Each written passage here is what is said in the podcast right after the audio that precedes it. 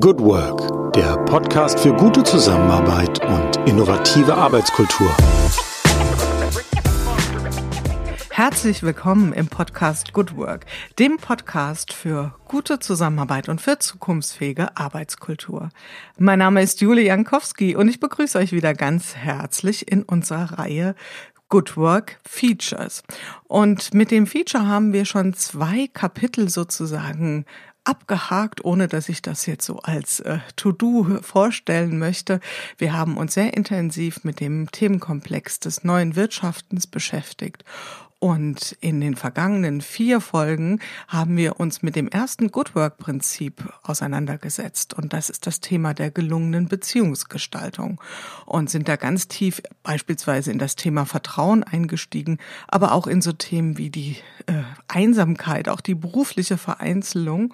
Und im letzten Kapitel oder im letzten Interview haben wir zusammen mit Dr. Martin André sehr stark das Thema der Kommunikation und der spannenden kommunikativen Phänomene unter die Lupe genommen. Ja, und heute geht es los mit einem neuen thematischen Aufschlag und das Thema ist die quasi die der zweite das zweite Good Work Prinzip, nämlich das Good Work Prinzip der digitalen Balance. Also es geht nicht nur um dieses Thema der Digitalisierung, da sagen wir gleich auch noch ein bisschen was zu, sondern das Thema auch, wie kriegen wir eine gute Balance hin zwischen dem, was wir analog gut, sehr gut oder vielleicht sogar besser veranstalten können und zwischen dem, was digital tatsächlich sehr gut funktioniert und was uns ja auch ein Stück weit ähm, in der Zukunft vermehrt ins Haus stehen wird.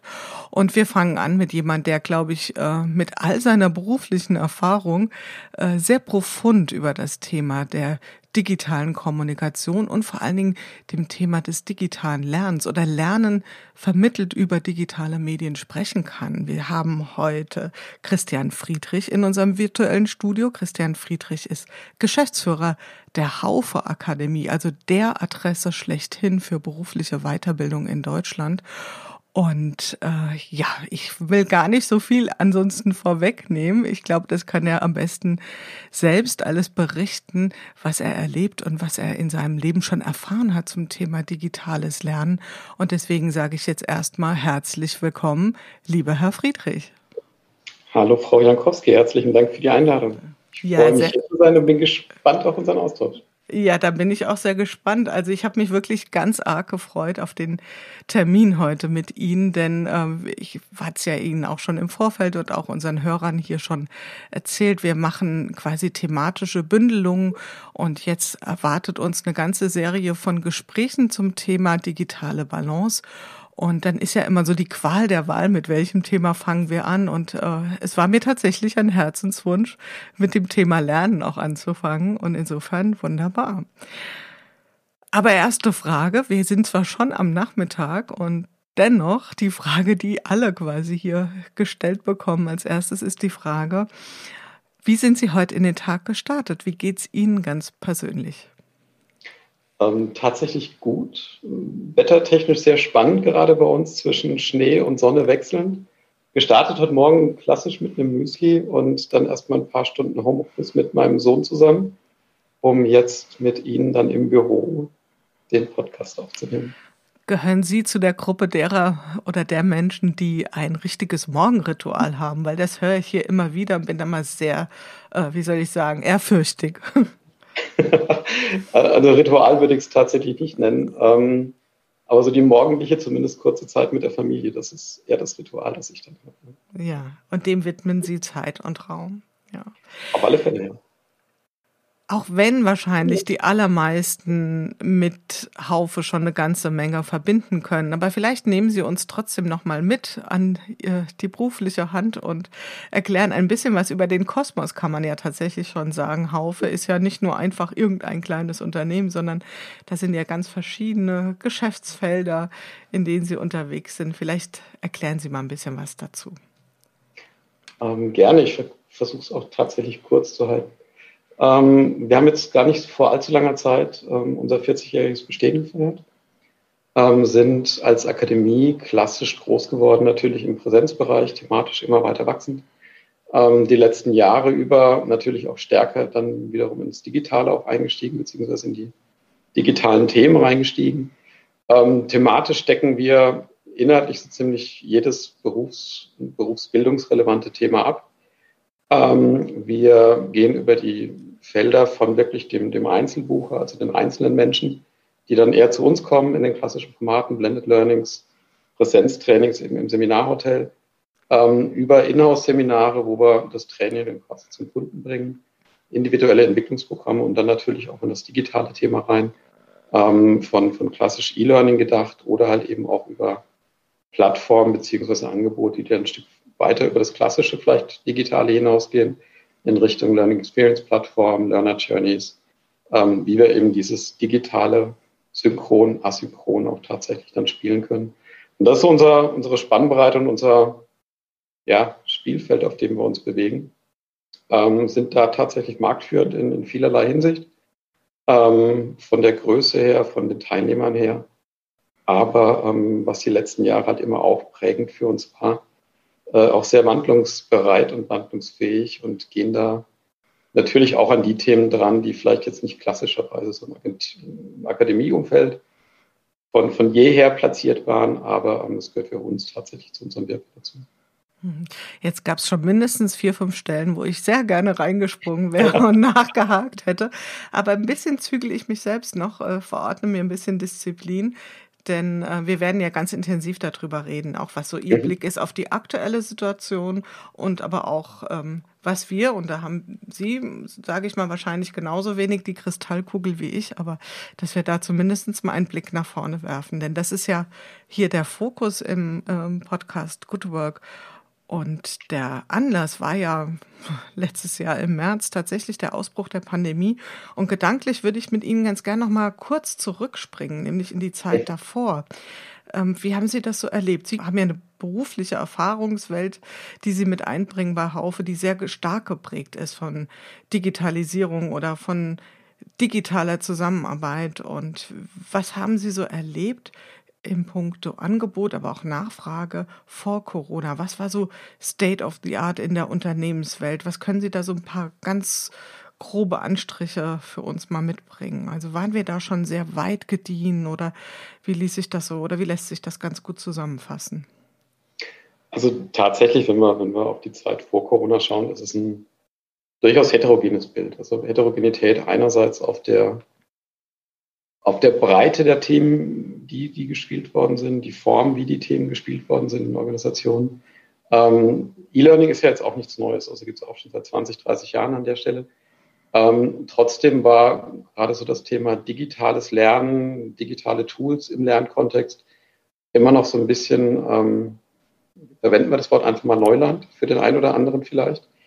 Ähm, einerseits auf der Ebene, wo stiftet es wirklich Nutzen, wo, wo hat es einen Wert und wo bringt es vielleicht auch Vorteile mit sich. Auf der anderen Seite ähm, ist es eine, eine, Fragestellung, die divers ist auf der Unter Unternehmensgrößenebene. Mhm. Also gerade im Mittelstand haben wir dann einen anderen Stand gehabt als jetzt zum Beispiel in einem Großkonzern. Ähm, also das, das Bild ist sehr diffus tatsächlich, weil es mhm. gibt nicht so die eine klare, gerade Linie. Mhm. Ähm, und da jetzt einen Standard daraus abzuleiten, ähm, ist sicherlich auch schwer. Es war schon so, dass gerade in der Zeit vor Corona natürlich ähm, eher klassische Formate eine, eine stärkere Nutzung erfahren haben von Präsenzformaten oder halt eben auch klassisches E-Learning, aber da leider häufig nur in den ja, eher Compliance-Umfeldern, wo es, ja. vielleicht eine Historie hat. Und das Potenzial, wenn man das so als Summenstrich ziehen würde, wurde tatsächlich bis dato noch nicht so breit genutzt, wie man es mhm. tatsächlich könnte. Wäre ich jetzt tatsächlich auch so mitgegangen, also in meiner Beobachtung war da auch, haben die Menschen noch ein bisschen gefremdelt. Also in vielen großen Unternehmen auch war das ja Lernplattformen schon ausgerollt und wurde auch mhm. einiges angeboten, aber so dieser ganz beherzte Zugriff zu den Angeboten, der war noch nicht wirklich überall da und vielleicht auch noch nicht in der vollen, in dem vollen Umfang, was man alles mit digitalen Medien ja auch tatsächlich ähm, ja, bewirken kann. Ja? Absolut. Also er war aber auch auf der, auf der Akzeptanzebene teilweise einfach noch nicht da. Ne? Also es war nicht die, die reine Investitionsbereitschaft, mhm. ähm, sondern tatsächlich auf der Akzeptanzebene, welche Erfahrungswerte waren schon da. Und auch da gibt es Licht und Schatten, gut und schlecht. Und die Summe aus nicht so gut ergibt dann meistens ein Meinungsbild, was auch nicht so gut ist. Und damit ähm, trägt sich digitales Lernen einfach schon seit, seit langer Zeit ähm, um. Beziehungsweise ähm, die Akzeptanzebene, es geht ja auch anders und vielleicht ist es noch nicht so weit oder so reif oder so gut oder was auch immer. Die ist immer mitgeschwungen. Mhm. Ähm, ja, aber nochmal, das Potenzial ähm, geht, glaube ich, breiter zu nutzen, als es nur auf das Thema Compliance oder ein Learning Management System zu reduzieren. Mhm. Und ähm, da vielleicht auch im Umkehrschluss eine große Investbereitschaft, die, die vielleicht auch vor Corona schon da war in dem einen oder anderen Unternehmen. Die ist ein bisschen eigenartig kanalisiert worden. Weil wenn ich dann auf einmal 23 Learning Management Systeme in einer Organisation habe, dann habe ich zwar viel, aber immer noch nicht vielleicht die richtige Antwort. Hm. Also es wäre jetzt auch tatsächlich so eine Vermutung von mir oder eine Beobachtung auch gewesen, dass ähm, man sich sehr stark auf diese Tool-Ebene fokussiert hat oder auf die technische Plattform und da auch sehr stolz ja. war, wenn sowas installiert wurde, aber vielleicht noch nicht so wirklich äh, drüber nachgedacht hat, in welchen Kontexten. Macht es wirklich, stiftet es einen großen Nutzen, macht es Sinn? Und wo ist auch die Bereitschaft der Menschen, also wo ist auch das, das Verständnis oder das Einsehen da, dass es auch äh, eine gute Lernerfahrung sein kann. Also das ganze Experience-Thema. Ja? Also ein Thema Learning Experience oder gerade dieses Thema der, der Relevanz, Individualisierung, das sind lauter so Themen, die stecken seit sehr langer Zeit in den Diskussionen drin. Ähm, bin gespannt, äh, nachher in der Diskussion, wenn wir da vielleicht ein bisschen tiefer drauf gehen, wie wir es denn perspektivisch auch verstehen könnten. Ja, genau, genau. Und Sie haben ja, und das, äh, da bin ich äh, gleich mal so draufgesprungen, das Thema äh, auch äh, Empirie ein bisschen im Gepäck, nämlich die mhm. Große repräsentative Studie von Forsa, die Sie, glaube ich, ja auch mit äh, unterstützen ja. und die sich ja mit dem Thema Wert der Weiterbildung beschäftigt. Jetzt ganz aktuell ist das natürlich ein brandheißes Eisen, ja, weil ähm, ich würde jetzt auch mal wieder eine Beobachtung teilen wollen. Also aus meiner Sicht war es so, dass in den ersten Wochen und vielleicht sogar Monaten direkt nach Ausbruch der Pandemie das Thema Weiterbildung so ein bisschen ähm, in die Pause geschickt wurde. Also so eher so nach dem Motto, es ist quasi nur das angefasst worden, ja, Stichwort Compliance und so, was unbedingt muss. Ähm, Vielleicht war da tatsächlich auch der Fokus eher auf Systeme am Laufen halten und so weiter. Aber ich glaube, jetzt so langsam kommt ja wieder die Erkenntnis durch, dass äh, also ohne Weiterbildung wird schwer. Wird ähm, schwer. wird, wird, schwer auf mancherlei Ebene. Klar, also das, das, was wir am Anfang gesehen haben, das ähm, haben wir in, in, den Krisen davor, die zwar ein Stück weit anders gelagert waren, ähnlich auch gesehen. Ähm, also Systemerhalt, beziehungsweise erstmal mit dieser neuen Situation in eine Sortierung zu kommen und dann eine Ori mhm. äh, Orientierung reinzubringen, ist ein, ist ein großer Punkt gewesen. Leider ähm, bei solchen Situationen ist es immer so, dass die ersten Budgets, die fallen, sind Brötchen, Kaffee, Bildung. Mhm. Und zumindest bei dem Thema Bildung, ähm, da könnte man und sollte man meiner Meinung nach äh, zweimal drüber nachdenken, weil das, was den Markt neben der Pandemie an sich auch bewegt, Themen wie Digitalisierung, Globalisierung, ähm, die lassen es eigentlich nicht zu, dass man es hinten runterfallen lässt. Mm, nee, überhaupt nicht. Ganz im Gegenteil. Also ich meine, die Kompetenzen, die waren ja dann ganz besonders gefragt und sind es ja immer noch. Ja.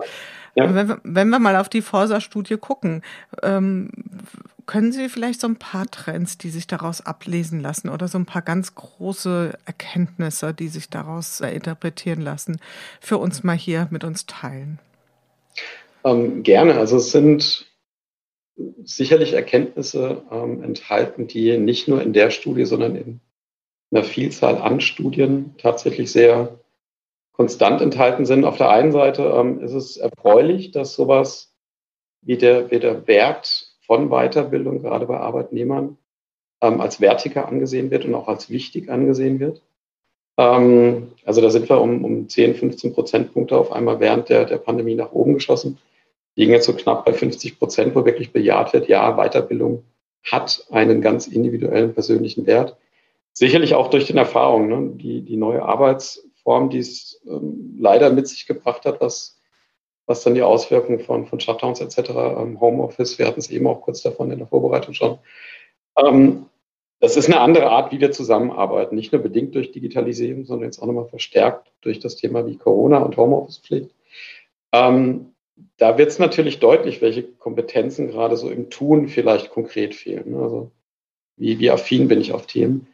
Ähm, Im Grundsatz ist es aber auch, glaube ich, die, die Wahrnehmung, dass Themen, die sich aus der Digitalisierung direkt ergeben, also eher fachliche Themen, in den Vordergrund rücken. Also was heißt denn das Thema äh, digital dann am Ende, wenn, wenn klassische Geschäftsmodelle irgendwann so ein bisschen ins Wackeln kommen? Wie, wie kompetent bin ich denn für eine neue Art von Geschäftsmodell? Und wenn man das so in Summe nimmt, dann hat es sicherlich auch nochmal einen Effekt gehabt jetzt auf so eine Studie.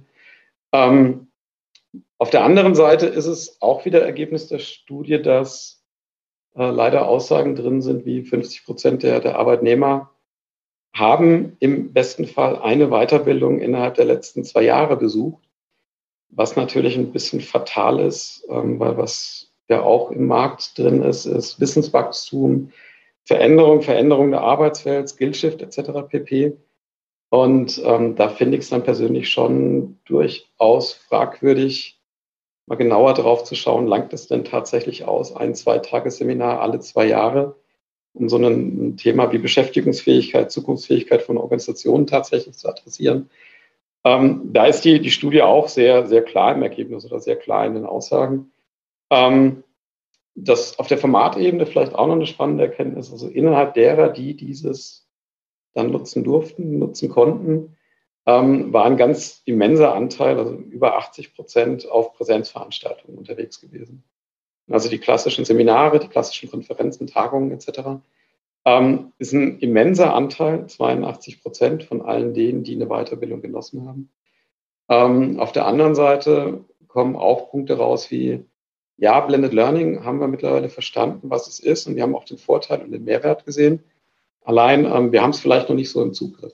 Und da geht dann so ein bisschen die Schere auseinander. Also der Bedarf auf der einen Seite, ja, es wird gesagt, es ist wichtiger. Auf der anderen Seite haben wir dieses ein Seminar alle paar Jahre mal. Auf der dritten Seite haben wir dann das Thema, welches Format wird gewählt, Präsenzveranstaltungen. Ähm, und ich glaube, da ist die Forsa-Studie schon durchaus repräsentativ, was ich so als Stimmungsbild, Meinungsbild ähm, in Deutschland oder in Dach insbesondere auch abzeichnet. Ähm, die Frage ist jetzt, wie gehen wir halt eben damit um? Also wenn wir über das Thema Zukunftsfähigkeit von Organisationen sprechen und wir irgendwie so Themen nehmen wie das Weltwissen verdoppelt sich alle acht Jahre, ist es dann wirklich ausreichend, alle zwei Jahre mal irgendwo reinzuschnuppern? Äh, ist zumindest fraglich. Aber das sind so ein bisschen die Punkte aus der Studie, die man gerne aufgreifen kann die sich aber auch mit vielen anderen Studien wirklich decken. Ja, da schließt sich ja auch gleich die Frage an, was empfinden Menschen auch als Lernen? Also wenn sie jetzt in ihrer Freizeit, in ihrer nicht beruflich äh, äh, kontextualen Zeit ähm, Dinge lesen, die sie aber trotzdem in ihrer persönlichen Entwicklung nach vorne bringen. Empfinden Menschen so etwas als Lernen oder sagen die, naja, da habe ich halt mal einen spannenden Artikel gelesen oder ein schönes Buch oder äh, diese Dichotomisierung, sehen Sie das noch so im Bereich Lernen oder weicht das da gerade so ein bisschen auf?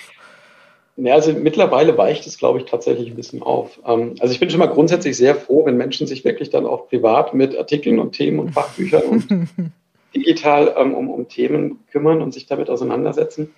Aber tatsächlich, das Bild von Lernen ist heute noch sehr klassisch geprägt. Also das, was wir in der Schule erlebt haben, ähm, das, was wir im Studium erlebt haben und das, was wir in beruflichen Weiterbildungen formal erleben, das ist stark assoziiert mit dem Thema Lernen, dass wir ganz viel voneinander lernen, dass wir ganz viel informell lernen, dass wir ganz viel in der Kollaboration, im Austausch, im tatsächlichen Tun lernen. Ähm, das fällt da gerne mal hinten runter und das fällt zumindest in dieses bezeichnete Bild von Lernen nicht mit rein, aber es ist einer der essentiellen Teile, die wir heute und, und in Zukunft sicherlich auch immer mehr mit in den Fokus nehmen müssen. Ähm, weil wir haben ganz viel gelernt vor der Schule und wir haben ganz viel gelernt neben der Schule und neben dem Studium. Und wir haben sicherlich in unserem Berufsleben nicht nur Dinge gelernt, dadurch, dass wir ein E-Learning gemacht haben oder ein Seminar besucht haben. Mhm. Also, also wir müssten den Lernbegriff, glaube ich, deutlich erweitern. Ja. Genau, nicht nur da, wo Seminar drüber steht, findet Lernen statt. Ja? Ich genau. glaube, das ist so was, was wir noch lernen können. Gab es denn auch Erkenntnisse, die Sie vielleicht besonders überrascht haben? Und ähm, ich kann das so ein Stück weit schwinge ich damit, weil ich habe es Ihnen ja im Vorfeld gesagt und hier an der Stelle auch schon ein paar Mal. Ich komme ja aus der Empirie und die Empirie kämpft ja immer mit zwei äh, Problem, nämlich entweder die Ergebnisse äh, sind erwartungsgetreu und dann sagen die Menschen, naja gut, das ist ja nichts Neues. Oder sie sind wirklich überraschend, äh, dann kommt schnell, das glaube ich nicht. Und äh, das kann man sich dann so ein bisschen aussuchen, irgendwo zwischen nichts Neues und glaube ich nicht. Ähm, Gab es für Sie was Überraschendes oder vielleicht auch was, was Sie betrübt hat? An Erkenntnissen? Ja, also betrübt hat mich tatsächlich, also neben den 50 Prozent, die alle zwei Jahre mal ein Seminar jetzt besucht haben, gab es halt auch gute 40 Prozent, die die letzten Jahre überhaupt nichts in Form von Weiterbildung gemacht haben. Ähm, genauso wie die Bereitschaft zum, zum Lernen, also das wirklich aktive Auseinandersetzen mit Themen, mit Kompetenzaufbau, neuem Wissen, neuen Skills. Ähm, das ist tatsächlich leider nicht so normal verteilt, wie es denn, wie es denn sein könnte. Also wir sehen einen starken Shift in der Studie auch eher zu den jüngeren Generationen hin wo die Bereitschaft viel höher ist und viel größer ist, sich mit neuen Themen auseinanderzusetzen. Und gerade so in der Altersklasse ab 45, ab 50 ähm, nimmt das signifikant ab. Und dann fallen leider auch die Männer nochmal aus der Rolle und sagen, für mich ist es dann nochmal weniger wichtig. Ähm, also wir, wir haben nicht so eine, eine, gesunde Verteilung dessen, was, was Relevanz von Lernen angeht. Ähm, und da wir alle im Markt, in, im beruflichen Umfeld ähm, viel momentan über Reskilling und Upskilling sprechen, ist so das Bereitschaftsthema sicherlich einer der Punkte, die man aus der Studie nochmal rausgreifen sollte. Weil da waren so ein paar Schlaglichter drin, ähm, also Bereitschaft zum Lernen, in welcher Altersgruppe, Männlein, Weiblein ähm, und die Verteilung dessen dann auf die Gesamtmenge der Menschen, die arbeiten. Da sind sicherlich ein paar Punkte drin, da muss man nochmal genauer reingehen. Hm. Jetzt kann man ja da so quasi mal ganz plump gesagt an zwei Schrauben ein bisschen drehen. Man kann ja entweder den Leuten versuchen, durch, äh, durch äh, naja, Nachdrücklichkeit klar zu machen, wie wichtig es ist, dass sie sich weiterbilden. Also Sie haben ja schon gute Fakten genannt. Ja, also so ein bisschen an dieser Schmerzschraube und Dringlichkeitsschraube drehen. Äh, also den Kittel ein bisschen äh, nachhaltiger anzünden. Und ich glaube, da war ja Corona definitiv auch äh, ein Momentum, ja. das da gesetzt wurde.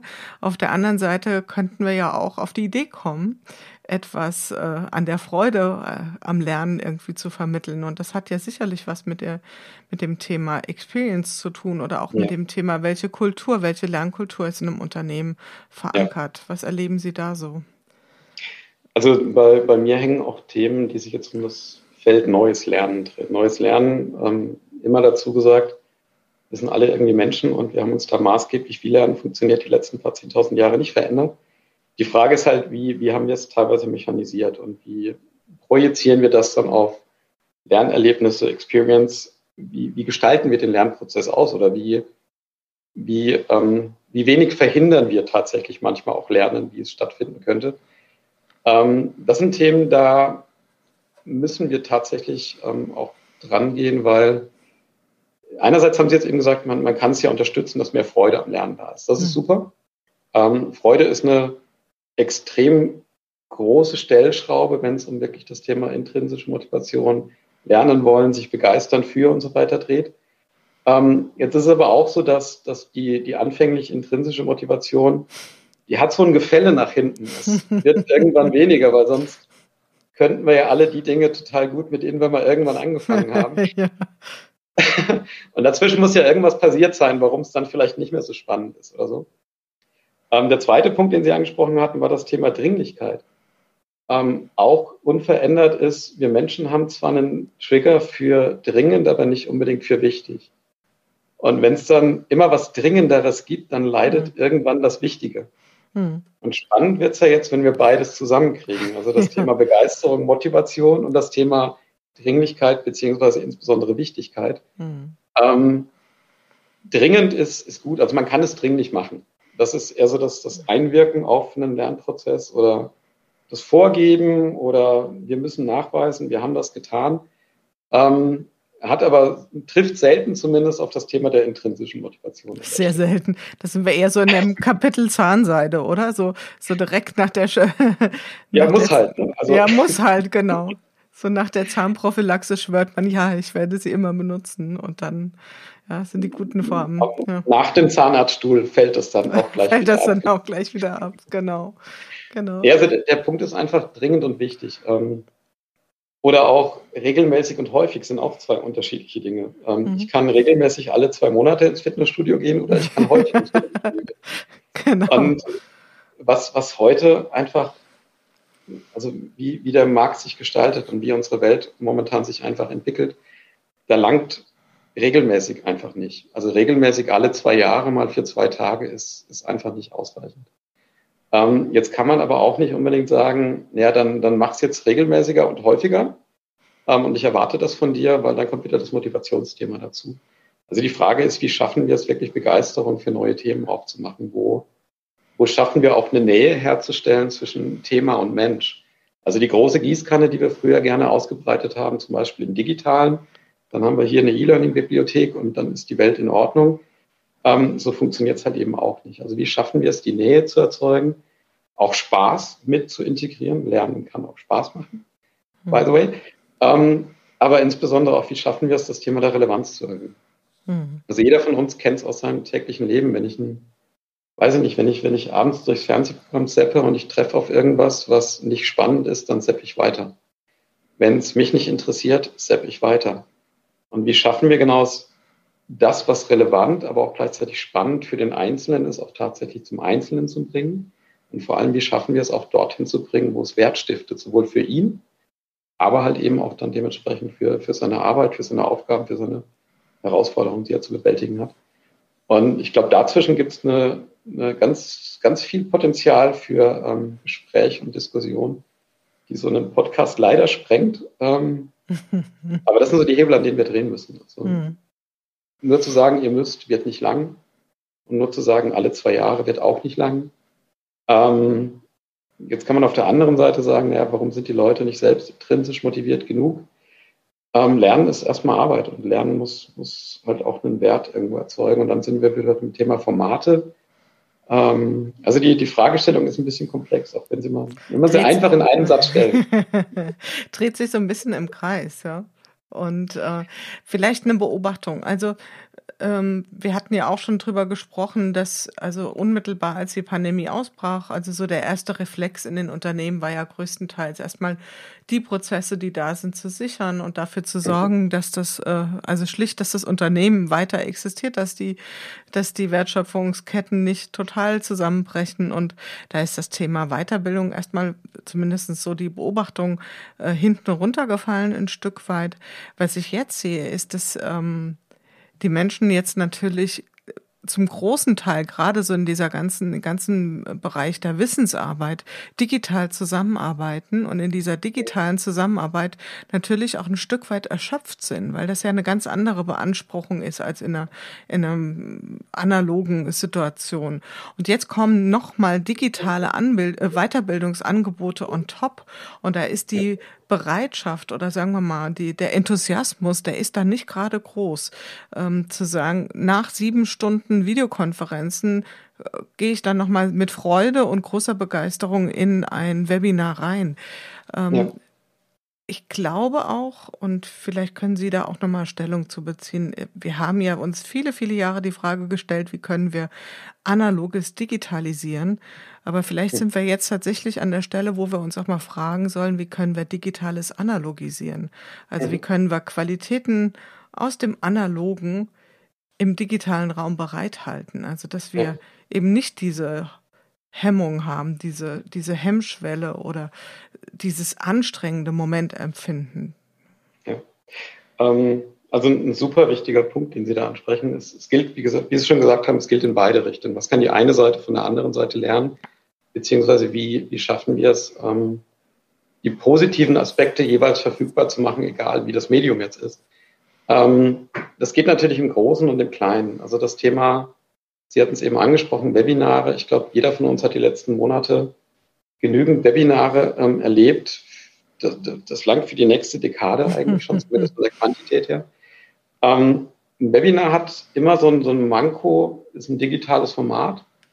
Ähm, die Frage, die ich mir immer stelle oder wo ich mir die Webinare auch gerne daraufhin anschaue, wie viel Interaktivität bietet so ein Webinar? Wenn ich nur so eine unidirektionale Sendenkiste habe, ähm, dann verschenke ich eigentlich unglaublich viel. Also ich, ich, verzichte auf den Dialog, ich verzichte auf den Austausch, ich verzichte auf kritische Fragen. Ähm, ich, ich gebe irgendwas in eine, in eine, Audience rein ähm, und die sollen dann damit glücklich sein und glücklich werden. Das ist schon mal so das eine, das ist in einem analogen Format meistens anders, weil die können sich wehren. Ähm, hm. Da gibt es den, den Stummbutton nicht, die können die Hand heben, die können eine Frage stellen. Also wie können wir zum Beispiel da mehr, mehr Interaktivität in so ein Setting reinbringen? Ähm, wenn wir das Ganze jetzt noch ein bisschen größer machen, warum muss es nur ein Webinar sein? Warum ist es nicht wirklich sowas wie eine, wie eine Learner Journey? Wo ein Webinar ein Teil von sein kann, wo eine Interaktion gegeben ist, wo ein, sicherlich auch Senden da ist, ähm, wo ich aber vielleicht ähm, eher, wenn ich was zu vermitteln habe, auf den interaktiven Teil Wert lege. Also nicht nur senden, sondern interagieren. Mhm. Wenn ich mich schon nicht in einem Raum treffen kann, kann ich doch zumindest digital interagieren. Ich kann die, die inhaltlichen Bausteine, ähm, die es wissensvermittlungsseitig gibt, in Form von Knowledge Nuggets bereitstellen. Dann aber auch bitte nicht eine Stunde lang, sondern halt drei Minuten, fünf Minuten. Dann muss ich mir halt einmal Gedanken machen, ein Thema auf den Punkt bringen und nicht 20 Minuten außenrum erzählen oder vielleicht drei Minuten relevante Informationen haben. Das ist aber auch wieder so ein sendender Teil. Jetzt kann ich mir in der Learner Journey auch überlegen, wie schaffe ich es denn, Anwendungsszenarien zu generieren, weil nur Theorie ist das eine, Übersetzung und Anwendung in der Praxis ist das andere. Also wie übersetze ich das, was dann wichtig vielleicht auf der Inhaltsebene ist, in der Handlung? Also wie schaffe ich diesen, diesen, diesen Aktionspunkt innerhalb von der Learner Journey zu sagen, hier interagiere ich, da vermittle ich vielleicht Wissen. Jetzt ist aber das Thema Anwenden auch noch ein ganz essentieller Teil. Ähm, wie erweitere ich das dann um einen Reflexionsteil? Also mit wem gehe ich in Austausch zu so einem Thema? Wie fandest du es? Wie, wie habe ich mich angestellt? Gib mir, doch mal, gib mir doch mal Feedback auch über den digitalen Kanal. Und so kann ich unterschiedliche Elemente natürlich kombinieren. Kann ich jetzt Blended Learning zusagen? Eine Möglichkeit, dann ist es vielleicht noch mal ein bisschen mehr getaktet. Ähm, ich kann es aber auch als Learner Journey begreifen, wo ich sage, ähm, ich biete einen Rahmen mit viel Interaktionsmöglichkeit, mit vielen Bausteinen, die für sich erstmal Sinn ergeben. Aber ich gebe jedem ein Stück weit auch die Freiheit an der Hand, wie er das Ganze für sich dann ausgestaltet. Wie intensiv will ich das machen? Wann will ich das machen? Wo will ich das machen? Mit wem will ich das machen? Und das sind Möglichkeiten, die haben wir. Und vieles davon kommt dann vielleicht aus dem Präsenzbereich und schwappt ein Stück weit rüber ins Digitale. Ähm, es bringt aber auch mit sich, über das eine oder andere Digitale vielleicht ein Stück weit neu nachzudenken, ähm, weil keiner will sich langweilen. Da sind wir wieder bei dem Motivationsteil. Ähm, und so ein Stunden Webinaraufzeichnung, wenn nur fünf Minuten spannend für mich sind, dann sind es 55 Minuten halt eben nicht. Und das ist auch Teil der Realität. Mit solchen Sachen umzugehen und daraus dann Angebote zu erstellen, ähm, die Spaß machen, die mir was bringen, die mich gleichzeitig ins Tun bringen, die mir eine Interaktionsmöglichkeit, Austausch mit anderen bieten, um wirklich auch diese Spannbreite, die wir vorhin hatten, abzubilden. Nicht nur formell, sondern auch wirklich interaktiv, kollaborativ im Austausch ich glaube, das sind Antworten, die müssen Produkte heute geben oder die müssen Programme heute auch bieten. Und dann ist das mit dem Digitalen auch teilweise nicht mehr ganz so tröge, wie es sich vielleicht anfühlt. Ja, und Sie haben es ja sehr schön schon äh, dekliniert. Was sind denn Bedürfnisse, die Menschen im Lernkontext haben? Und das ist es eben nicht nur, Informationen aufzunehmen, sondern sich auch auszuprobieren, sich auszutauschen, zu reflektieren. Und ich glaube, da, da, da waren wir in unserer Vorstellungswelt einfach noch nicht so wahnsinnig weit gediehen, was jetzt äh, das Thema digitales Lernen betrifft. Und ähm, ich würde auch noch mal gerne was mit Ihnen teilen und mich freuen auf über eine Rückmeldung, denn ähm, wir hatten auch im Vorfeld drüber gesprochen. Also es schallt von allen Dächern, von überall ruft es runter. Die Zukunft ist Hybrid. Bei mir regt sich ein gewisser Widerstand, ähm, nicht weil ich das Wort Hybrid nicht mag, aber mir ist das zu einfach, zu platt, weil ich glaube, natürlich werden wir ein bisschen digital, ein bisschen analog. Ähm, was halten Sie denn von der Idee zu sagen, und da bin ich sehr stark im Moment gerade dran, an dem Gedanken, die Zukunft ist integral. Wenn wir nicht perspektivisch in eine Zukunft gehen, wo wir uns nicht mehr fragen, bin ich jetzt hier oder dort im digitalen Raum oder analog unterwegs oder gelingt es mir nicht so äh, souverän zwischen diesen Welten zu mhm. schweben, dass ich vielleicht sogar noch nicht mal richtig so realisiere als ein Medienbruch und dass ich einfach Digitales dann integriere, wann es Sinn macht, ohne dass ich das jetzt so als ein okay, Medienbruch äh, verstehe. Ja. Also dass es wirklich äh, ein fluides sich hin und her bewegen ist. Also das wäre tatsächlich so ein Zukunftsbild, was ich äh, etwas visionärer fände, als zu sagen, die Zukunft ist hybrid, ja, weil das immer so, äh, das ist der Waschtrockner, ja, der kann waschen und trocknen, aber wir wissen ja auch, äh, wenn eine Funktion kaputt, dann Wird's doof, ja. Wird's doof, genau.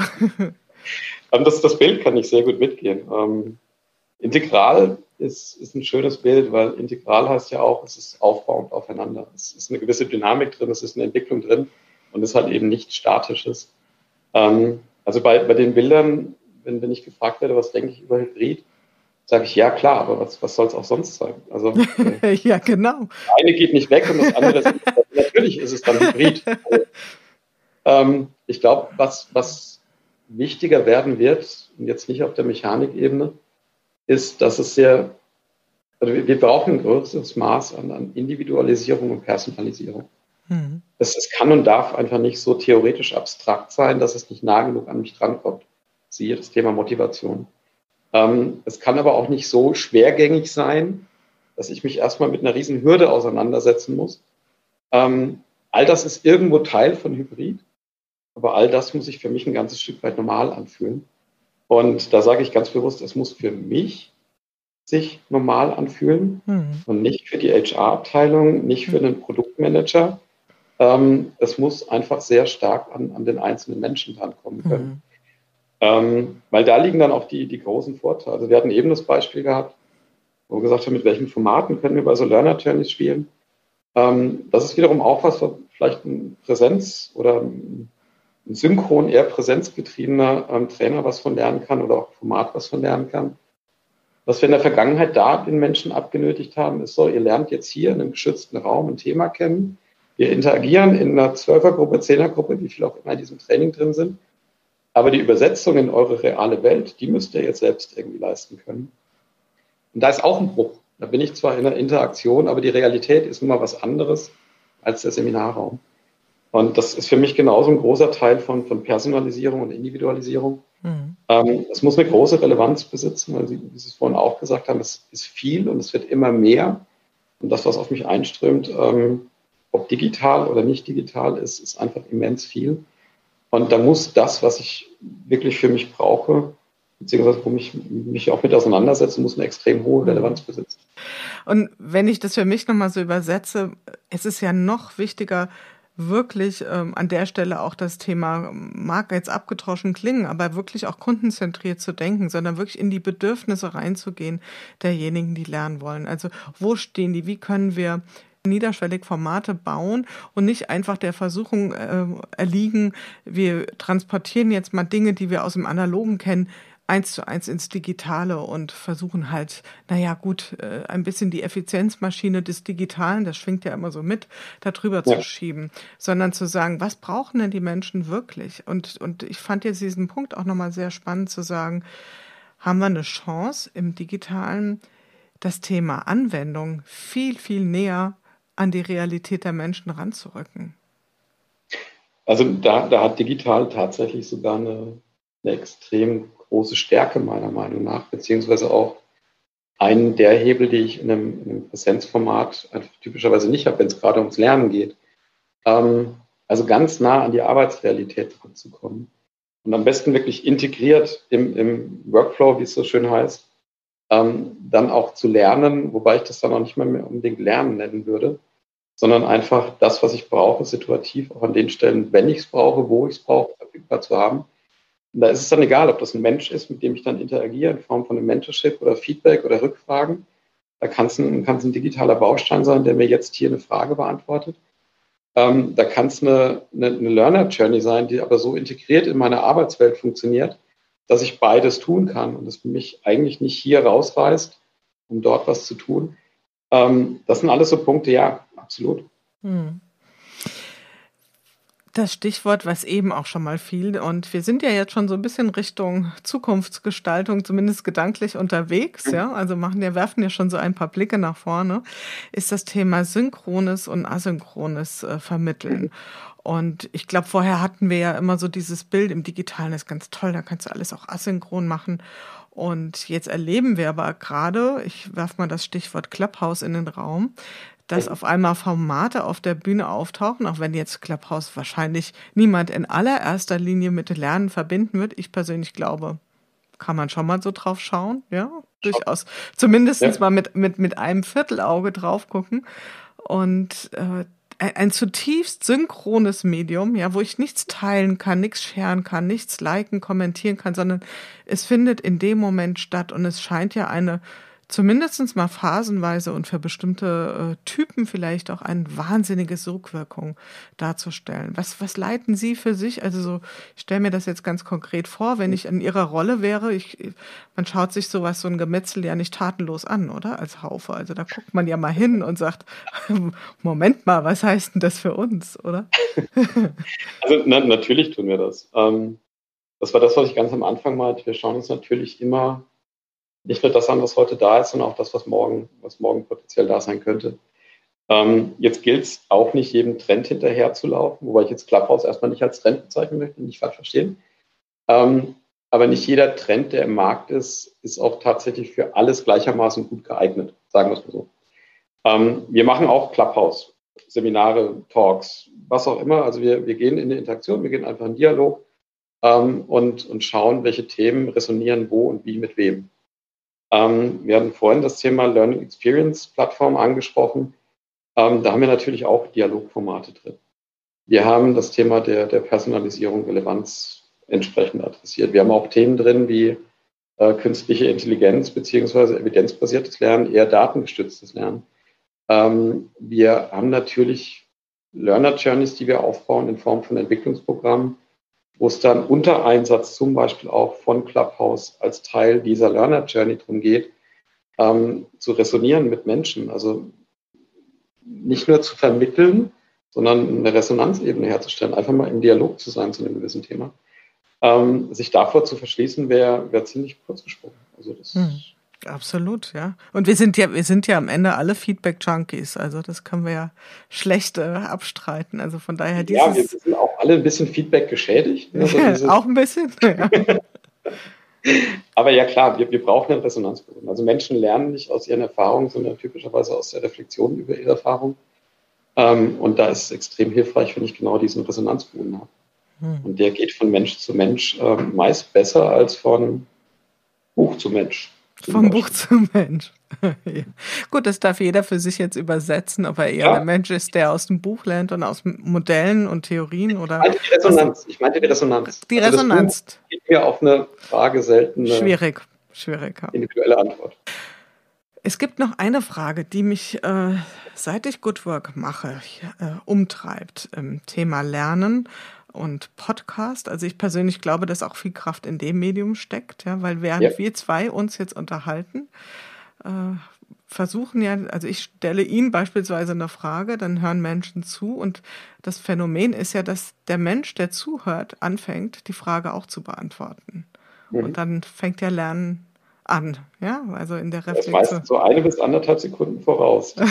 ja, genau. Ja, wäre auch mal spannend. Und in, in den Rückmeldungen, die man so bekommt zum Podcast, und äh, ich beziehe mich da jetzt auch durchaus auf eine Studie von Reingold Salon, die sehr tiefenpsychologisch das Phänomen Podcasting untersucht haben, mhm. scheint es so zu sein, dass sich Podcasts analoger anfühlen als beispielsweise ein Webinar. Also obwohl es ja ein rein digitales Tool ist, mhm. äh, kommt es irgendwie doch ziemlich analog daher. Haben Sie eine Vermutung, woran das liegt? Oder, oder erstmal, erste Frage, sehen Sie das auch so? Und zweitens, hätten Sie eine Vermutung, warum diese Wahrnehmung so ist? Ah, da müssten wir jetzt ein bisschen tiefenpsychologisch oder neurologisch einsteigen. ähm, also tatsächlich, ja, es fühlt sich, also kann ich selbst bestätigen, es fühlt sich auch bei mir ähm, deutlich analoger oder auch synchroner an.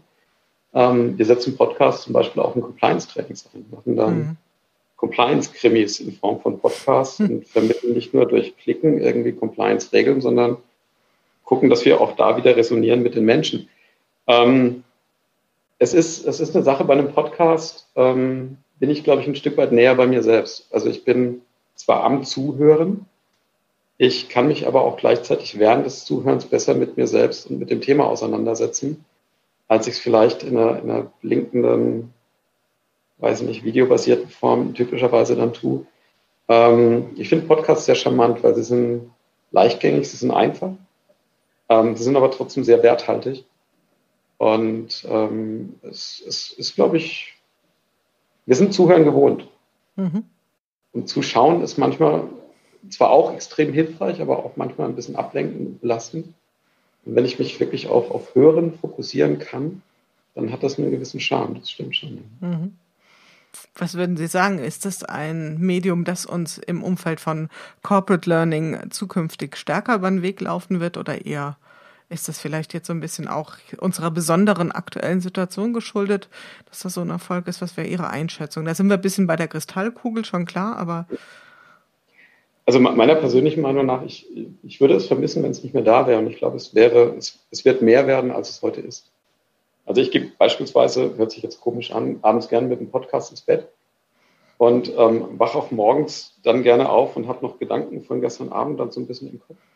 Ähm, es ist, ja, es, es ist ein valides und absolut ähm, meiner Meinung nach auch durchaus nachhaltiges Medium, was sowohl im Lernen, in der Information, in der, im Entertainment-Bereich, wie auch immer geartet, äh, seine absolute Daseinsberechtigung hat und auch stärker haben wird, als es heute der Fall ist. Hm. Ja, bin ich absolut auch von überzeugt. Dann empfehle ich Ihnen an der Stelle und unseren Hörern auch nochmal auf die Seite von Rheingold Salon zu gehen. Die haben eine wunderbare Studie gemacht, äh, Podcast Die gehörte Freiheit und äh, dem unter dieser Studie unterliegen tiefenpsychologische Untersuchungen, also Gespräche mit Verbrauchern zum Thema Podcast und da wurde das auch als ein Nutzungsphänomen äh, bezeichnet, nämlich dass Podcasts in der Lage sind, auch Übergangszeiten ähm, zu gestalten. Und da wurde als vor allen Dingen auch das Zeit, äh, die Zeit äh, des Zubettgehens gewählt. Also ein anderer wichtiger Zeitraum war morgens früh.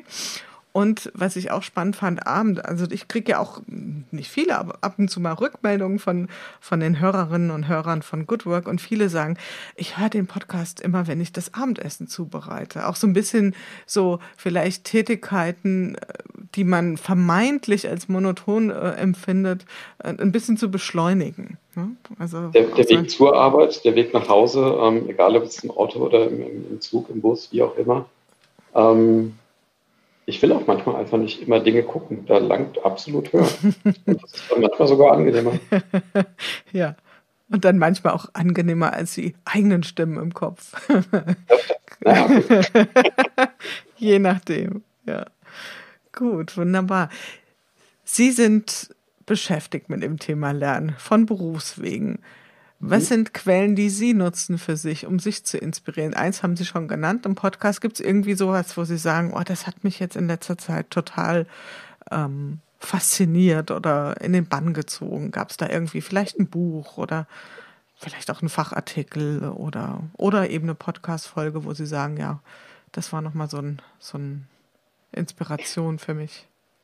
Also tatsächlich ähm, beschäftige ich mich nicht nur mit Lernen sehr viel, sondern ich lerne auch sehr gern und sehr viel.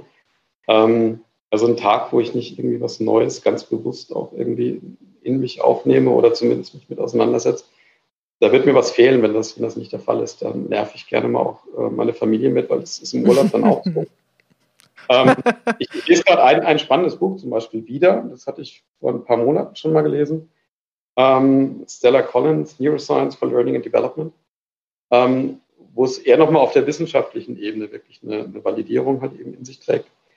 Ähm, ich liebe es, TED Talks zu gucken. Ähm, tatsächlich auch dann wirklich zu gucken, weil da finde ich sehr spannend, wie die Menschen auch auf der Bühne agieren. Ähm, es gibt jede Menge gute Podcasts. Ähm, also da jetzt einen rauszunehmen, das wird den anderen nicht, nicht, nicht äh, gerecht Das ist werden. immer gemein, ja. Ja, das ist so der eine. Die Quelle ist vielfältig. Also ich mag tatsächlich auch gerne Bücher.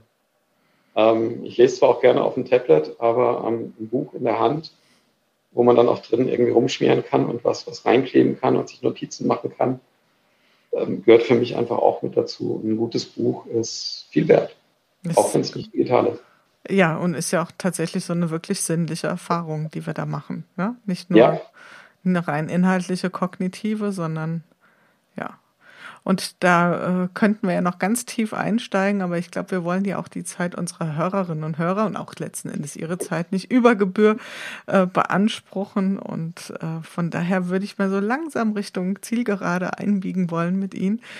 Und was sind für Sie so Fragen, die Sie wirklich im Moment so umtreiben? Ein paar haben wir ja schon tangiert, also im, im Bezug auf neue Lernmedien, Gestaltung einer neuen Lernkultur. Gibt es da so Fragen, wo Sie sagen, da kau ich ganz schön drauf rum im Moment?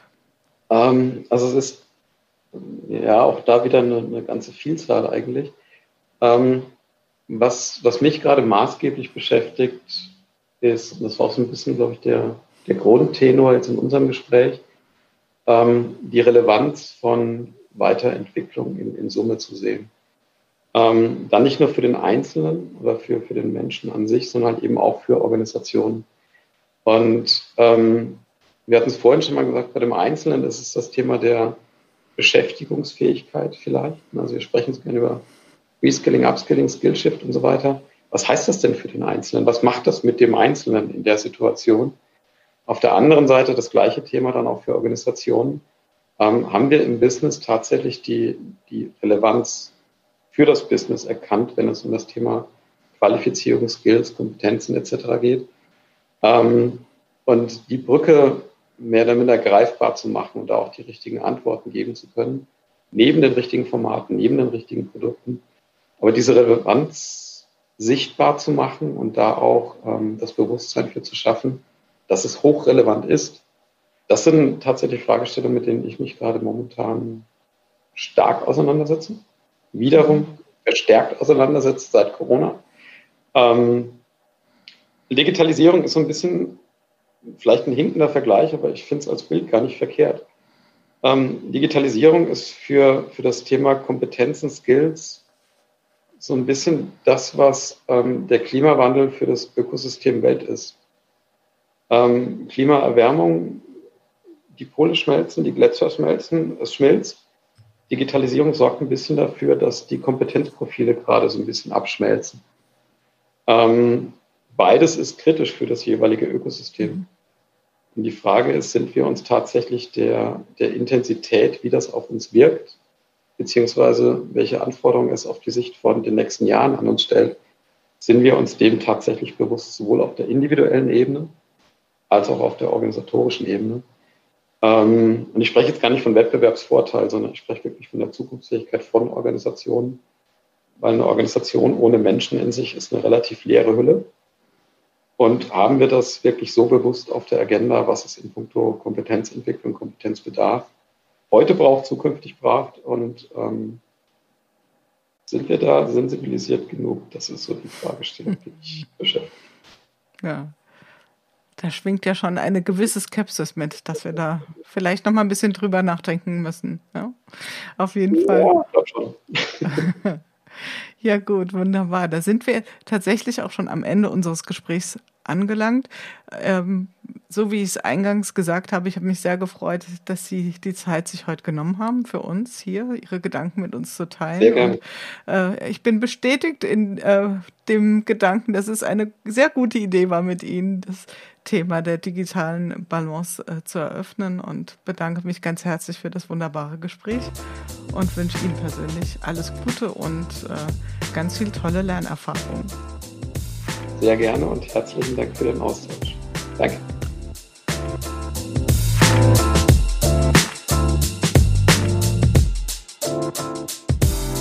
Ja, das war es wieder in unserem Podcast Good Work, dem Podcast für gute Zusammenarbeit und für zukunftsfähige Arbeitskultur. Wir schauen ganz genau hin, was gerade passiert in unserer Arbeitswirklichkeit und welche Form von Arbeitszukunft wir jetzt gerade in diesem Moment gestalten. Wenn euch das interessiert, das Thema, wenn euch die Art der Gespräche gefallen, schaltet wieder ein. Es gibt noch eine ganze Reihe von neuen spannenden Gesprächspartnern und von vielen Folgen, die wir hier in dieser Serie produzieren werden. Bis dahin, passt gut auf euch auf, eure Jule Jakowski.